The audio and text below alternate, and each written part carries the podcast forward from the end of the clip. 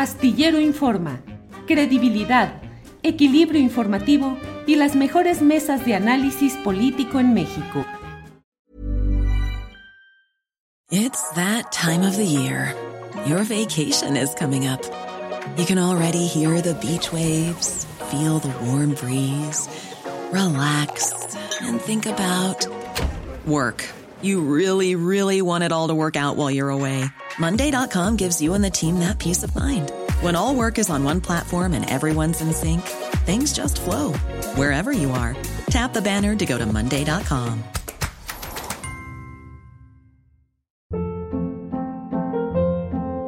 Hold up. What was that? Boring. No flavor. That was as bad as those leftovers you ate all week. Kiki Palmer here, and it's time to say hello to something fresh and guilt-free. Hello Fresh. Jazz up dinner with pecan-crusted chicken or garlic butter shrimp scampi. Now that's music to my mouth. Hello Fresh. Let's get this dinner party started. Discover all the delicious possibilities at hellofresh.com. Violeta, buenas tardes. Hola, buenas tardes, Julio. ¿Cómo están tú y tu audiencia? Qué gusto Bien. Igual, Violeta. Violeta, bien interesante lo que he estado leyendo con mucho interés eh, relacionado con esta, pues casi esta neohabla jurídico-política que de pronto pretenden imponernos y que de repente he visto comentarios de Sergio Sarmiento, el periodista, eh, de otros, eh, de políticos, eh, diciendo, es que no declararon constitucional la ley eléctrica ayer, simplemente no hubo el número de votos suficientes para declararla anticonstitucional. Dices tú una especie de ficción divisoria en la cual eh, se pretende separar las partes para decir que el todo no es el verdadero. En fin, estoy suplantando tu opinión, Violeta. ¿Qué está pasando en este tema? Es uno de esos momentos este, gloriosos para la semántica, me parece. Son como ejemplos de la vida real, ¿no? Que nos permiten pensar en el significado, en las, en las implicaciones de, la, de, las, de los enunciados, ¿no? Entonces, bueno, obviamente, como lo acabas de decir, yo no soy jurista ni soy abogada, pero creo que el derecho también tiene una, una responsabilidad. De, de, hacerse entender por la gente inteligente, ¿no? Yo no estoy diciendo que nos tengan que hablar como tontos, no, o sea, la, gente que está sometida a las leyes es gente lista y puede entender las cosas. Entonces también sabe cuando le están engañando. Y creo que, bueno, el, asunto es este, ¿no? O sea, van un, grupo de senadores y dicen, esta ley viola la constitución. Las reglas del juego dicen, eh, si ocho de once ministros determinan que esta ley viola la constitución, entonces se declara que la ley viola la constitución. ¿Y qué pasa ayer? Que cuatro de esos once ministros no encontraron que violara la ley la constitución. Y luego, por lo tanto, es decir, esto no es por una cuestión jurídica, es una cuestión aritmética, pues no tienes los ocho votos necesarios para declarar que esta ley viola la constitución. Entonces, creo que en resumidas cuentas, eso es, digamos, entendiéndolo como lo entendemos nosotros, así es, eso es lo que sucedió ayer. Por lo tanto, lo que eso implica, es decir, que una ley no viole la Constitución, implica necesariamente que esa ley es consistente con la, con la Constitución, ¿no? no va en contra de la Constitución. Eso otra vez no es una eh, cuestión jurídica, es una cuestión lógica. Entonces, eh, algunos dijeron, entre otros Claudia Sheinbaum, etcétera, ¿no? este, declararon constitucional la ley. Bueno, en efecto, vamos a, vamos a tratar de ser este, epistémicamente generosos con quienes están diciendo lo contrario y vamos a conceder que en efecto no existe algo así como un acto de habla donde la Suprema Corte dice esta ley es constitucional. Eso no existe. O sea, y en ese sentido podríamos decir, sí, en efecto, o sea, lo que pasó no fue que la, la Corte salió y dijo esta ley es constitucional. Eso no fue lo que pasó. Pero sí dijo eh, digamos, el resultado de sus votos, la resolución que se tomó colegiadamente, es que no pueden declarar que sea inconstitucional. Eso implica, lógicamente, que es consistente con la Constitución y en ese sentido es constitucional. Entonces, por ponerte un ejemplo, porque probablemente ya los mareé, eh, si, yo te, no, si yo te digo que, mi hermana eh, no es casada, mi hermana no es casada, tú puedes ir y, citarme y decir, Violeta dice que su hermana es soltera. Y sí, bueno, no estás diciendo exactamente lo que yo te dije. A lo mejor yo no enuncié, ah, digo, no usé el enunciado mi hermana no es soltera, pero sí te dije, digo, mi hermana es soltera, pero sí te dije que no es casada y por lo tanto eso implica que es soltera. Las cosas que se implican de lo que uno dice, también las dice. Eso es, es algo que no tiene que, no este, no tenemos que saber leyes para, para eso, tenemos que saber cómo funciona el lenguaje y todos lo sabemos porque todos hablamos una lengua natural. ¿Y qué está pasando en estos momentos, Violeta, en la que hay tanto, pues tanto enredo entre lo que se dice concretamente y sin embargo es interpretado de otra manera, lo que se dice a medias para que se interprete de una o de otra y acomodarlo a la necesidad política? Estamos viviendo en una torre de Babel internautica, Violeta. El otro día le decía esto a una, a una colega eh, y, creo, creo que ese es el término, o sea, estamos en una crisis de interpretación, ¿no? Pareciera que ya no estamos, o, o que a conveniencia ideológica, estamos doblando las reglas de la interpretación común y corriente y estamos aplicándole al discurso público estándares de interpretación y de distorsión de la interpretación, etcétera, ¿no? Que a, las, a los que no sometemos la conversación cotidiana. En, lo hacemos mucho con el discurso público, con todo lo que la gente diga en redes, con lo que, con lo que, se, con lo que se diga pues en el espacio donde todos podemos leer o escuchar, ¿no? Pero eso no lo hacemos en la conversación privada. Entonces no es como que chingo nos volvimos tontos y ya no, ya no sabemos interpretar los enunciados. Sí sabemos y lo hacemos bien, pero creo que hay, eh, digamos, eh, por conveniencias ideológicas, insisto, hay quienes están dispuestos a doblar las mismísimas leyes de la lógica clásica, ¿no? Que como dice, este, hoy me decía Mercurio Cadena, pues siguen siendo el sustrato metodológico del derecho y de todo lo que hay. O sea, no puede haber normas o, leyes que vayan en contra de la lógica. ¿no? Sería, pues sería absurdo. Violeta, pero esta, estos problemas y estos tropezones en la interpretación de la conversación cotidiana en las redes que son hoy, pues me parece a mí que el instrumento de construcción de las percepciones sociales. Em, parece que llegó para quedarse, Violeta, que eh, forma parte de un fenómeno mundial, que cada vez se fortalece más ese posicionamiento de una menor interpretación rigurosa de las cosas y que el mundo de los datos digitales y el futuro de la inteligencia artificial puede llevarnos a una confusión eh, colosal. Hey, I'm Ryan Reynolds. Recently, I asked Mint Mobile's legal team if big wireless companies are allowed to raise prices due to inflation. They said yes. And then when I asked if raising prices technically violates those onerous two-year contracts, they said, "What the f*** are you talking about? You insane Hollywood ass."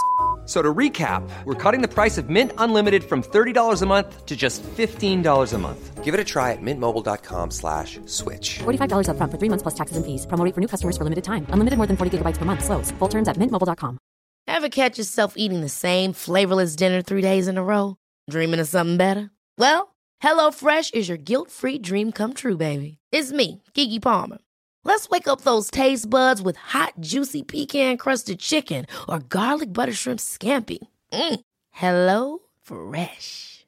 Stop dreaming of all the delicious possibilities and dig in at HelloFresh.com. Let's get this dinner party started.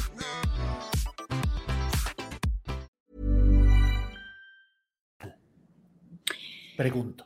Sí, eh, bueno, no, no sé si la inteligencia artificial se pueda doblar de esta manera, pero ciertamente la inteligencia no artificial, la inteligencia natural, sí se puede prestar a estas cosas. Y yo no sé, eh, Julio, si esta crisis es una crisis ya este, definitiva. Creo que no. Yo creo que el sentido común, ¿no? o sea, lo que compartimos, esa capacidad cognitiva que compartimos todos los humanos, va teniendo sus vaivenes, ¿no? O sea, tiene una parte que es muy, muy rígida, o sea, la lógica es la misma desde Aristóteles hasta ahora, no porque Aristóteles sea muy influyente, sino porque nuestra manera de razonar como especie es la misma.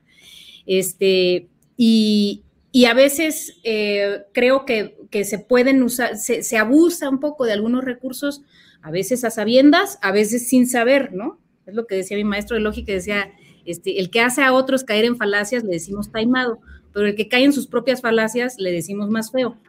Y yo creo que podemos, o sea, podemos usar la lógica, claro, para engañar, ¿no? Cuando ¿no? Pero en última instancia creo que va a prevalecer. Creo que es una crisis temporal y que también, pues depende también de la honestidad intelectual con la que nos manejamos, ¿no? Pues eh, Violeta, son muchas las cosas que tenemos por delante. Eh, este hecho de que de pronto ya eh, las cosas se declaran de una manera, pero no se pueden decir de otra. yo a veces me atoro mucho, Violeta, a veces hasta con eso de que yo les digo, este, pues fulano de tal, pues sí, es, ya es un viejo, y me dice, no, no, no, es un hombre de avanzada edad, o es un hombre de la tercera edad. Digo, yo soy viejo, ya estoy viejo, o sea, no puedo decirme de otra manera. ¿Qué tanto estamos adulterando, adelgazando o pretendiendo ponerle etiqueta de amabilidad a las palabras con las que antes de manera, digo, yo no sé, Violeta, si me van ahorita a echar aquí encima por violar preceptos, códigos de lo políticamente correcto, pero digo, a ver, pues es que antes decíamos un ciego, no un discapacitado visual o un minusválido visual. Pues un ciego es un ciego y un sordo es un sordo. ¿Ando mal, Violeta? Bueno, hay este, una vez escribí justo un texto sobre eso, sobre cómo pensamos que la corrección política consiste en cambiar unos términos por otros, ¿no? Pero hay una, una filósofa austriaca cuyo nombre se me está escapando en este momento y pido perdón por eso, pero cuando tenga la oportunidad lo digo, este, que, que lo que dice algo que me parece mm, que da justo en el clavo, ¿no? Dice, no se trata de cambiar las palabras que usamos para referirnos a la gente, sino lo que ellas implican, lo que inferimos de ellas, ¿no? O sea, si tú infieres que, este, que ser moreno es una cosa inferior y es, eh, es, algo horrible, pues claro, no hay que usar esa palabra, ¿no? Porque implica cosas negativas de la gente. Pero sustituir entonces moreno por otra palabra que tenga las mismas implicaciones, pues no sirve de nada, ¿no? Lo que tenemos que cambiar son las implicaciones de esas palabras y decir, bueno, a ver, o sea, ser moreno no tiene, no, es no, no, se, no se sigue nada de ahí, ¿no? Respecto de las cualidades de la persona. Entonces puedes seguir usando la palabra siempre y cuando no la asocies con, esas implicaciones. Y esas implicaciones no tienen que ver con el léxico, tienen que ver con la cultura y con la ideología.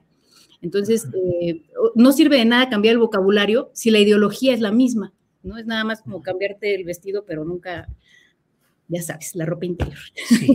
Y en México estamos cargados de ese tipo de usos eh, discriminatorios y clasistas de términos, que por más que los cambiamos y que le pongamos la buena ondita progresista, pues finalmente sigue habiendo la misma actitud, Violeta. Sí, claro. Eso es algo que traemos mucho con lo de la palabra naco, ¿no? Que, no, naco no, naco no es un término clasista, no, no es un término racista. Yo se lo digo a gente de mucho dinero. Sí, pero la implicación que tiene, la implicación es que esa persona tenga o no tenga dinero, porque no se trata de eso, es, eh, es una persona socialmente inferior, ¿no? Generalmente una persona de un estrato que es visto de manera despectiva. Eh, y por lo general se, correlaciona con los estratos populares, ¿no?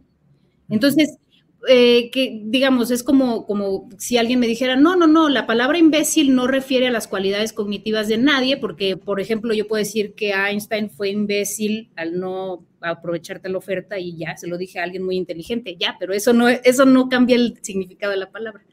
las, las, palabras, el significado de las palabras no cambia así tan fácilmente con el uso, ¿no? Tienen un significado también nuclear que, que prevalece en distintas situaciones. Violeta, pues muchas gracias a reserva de lo que desees agregar.